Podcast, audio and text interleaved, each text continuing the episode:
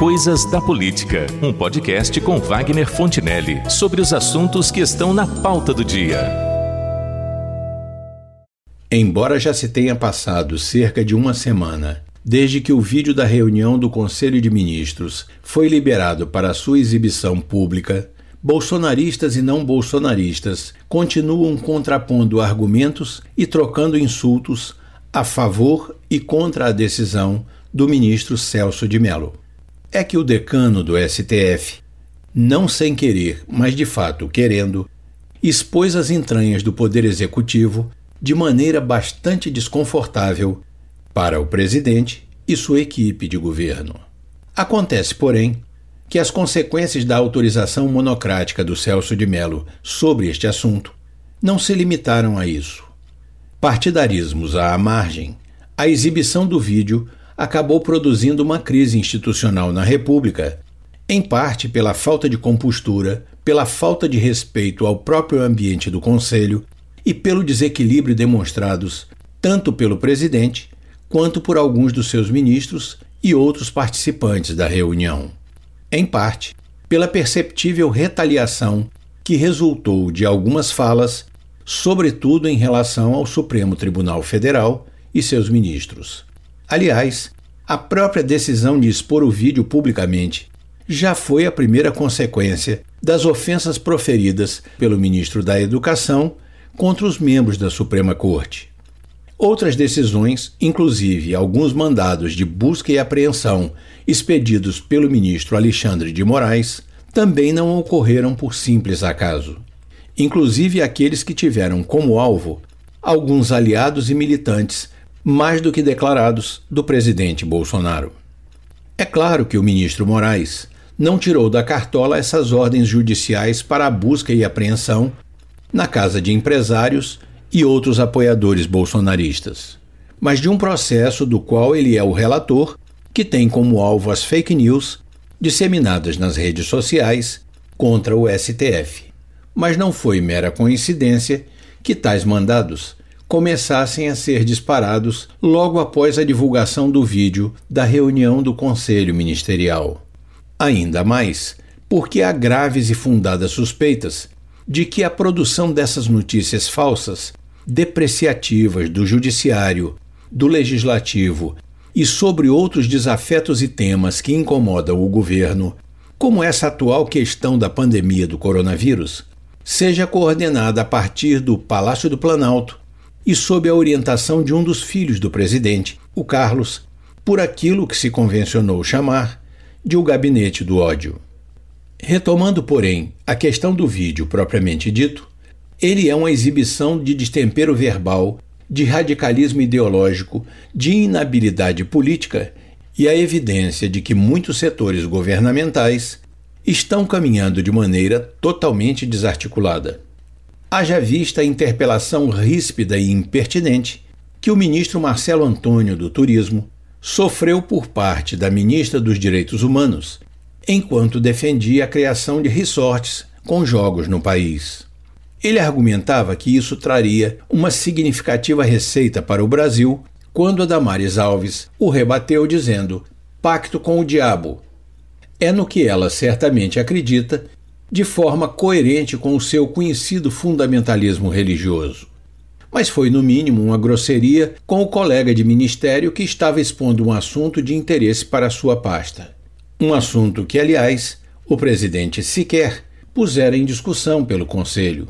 Só que a grosseria da Damares não chegou a destoar do clima dessa reunião, cujo nível esteve mais próximo de uma conversa num bar de terceira categoria do que de uma reunião formal de um ministério. Quando percebeu que não iria conseguir impedir a divulgação do vídeo, apesar das inúmeras tentativas feitas pela Advocacia Geral da União, o Bolsonaro avisou numa daquelas paradas no cercadinho do palácio. Vai ter muito palavrão. Vindo de quem não se preocupa com isso, não era de se esperar outra coisa. Só não se imaginava é que esse tivesse sido o nível geral das manifestações, apesar da presença de duas mulheres que compõem o ministério, a Damares e a Tereza Cristina. Uma completa falta de decoro. Em sua fala, repleta de palavras de baixo calão, o ministro da Economia reafirmou seu rancor ao funcionalismo público, ao qual se referiu como o inimigo, dizendo que já havia colocado em seu bolso uma granada. Dois anos sem reajuste de salário. Não é a primeira vez que o Paulo Guedes manifesta o seu desapreço pela categoria dos servidores em declarações emocionadas. Mas, ao que se percebeu, ele também não morre de paixão pelos pequenos empresários quando disse: aspas, nós vamos ganhar dinheiro usando recursos públicos para salvar grandes companhias. Agora, nós vamos perder dinheiro salvando empresas pequenininhas. Fecha aspas.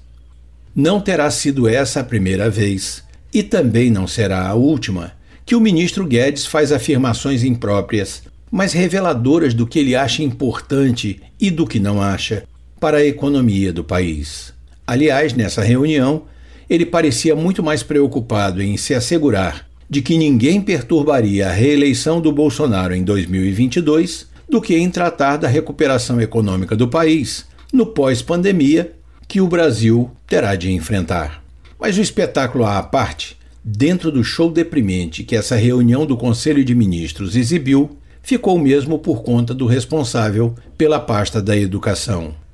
Com um discurso exaltado, a meio caminho entre a tentativa de manifestar ao presidente a sua fidelidade ideológica e a simples tradução do seu racismo mal disfarçado, o Weintraub certamente não esperava que suas bravatas vazassem daquela sala, mas vazaram e ficou péssimo para a sua posição diante do cargo que ocupa.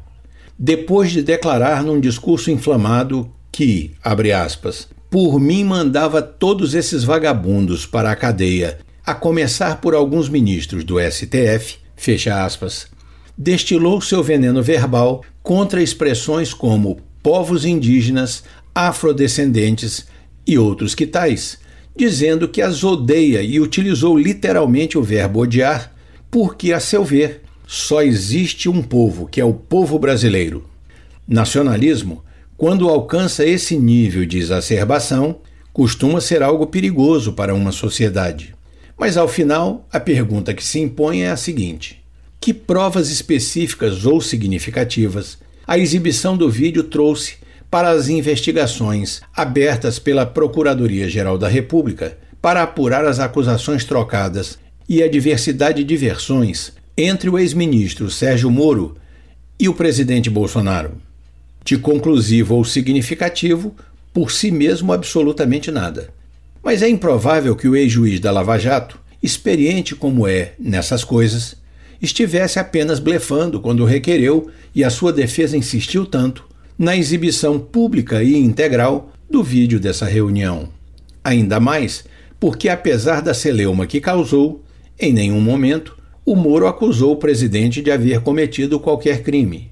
Muito mais provável que ele pretendesse, com isso, produzir algum estrago na seara do presidente, inclusive porque, sabidamente, uma significativa parcela dos votos que o Bolsonaro recebeu em 2018 não é propriamente bolsonarista, mas, como tem sido chamado pela imprensa, é lava-jatista.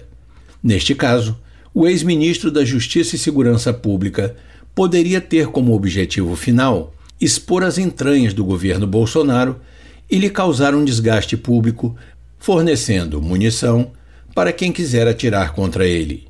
Mas isso não tem uma relação direta com a troca de comando na Polícia Federal.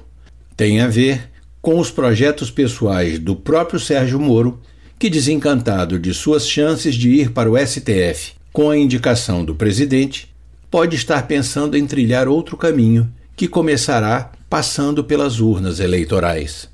A confirmar no futuro. E é o que temos para hoje.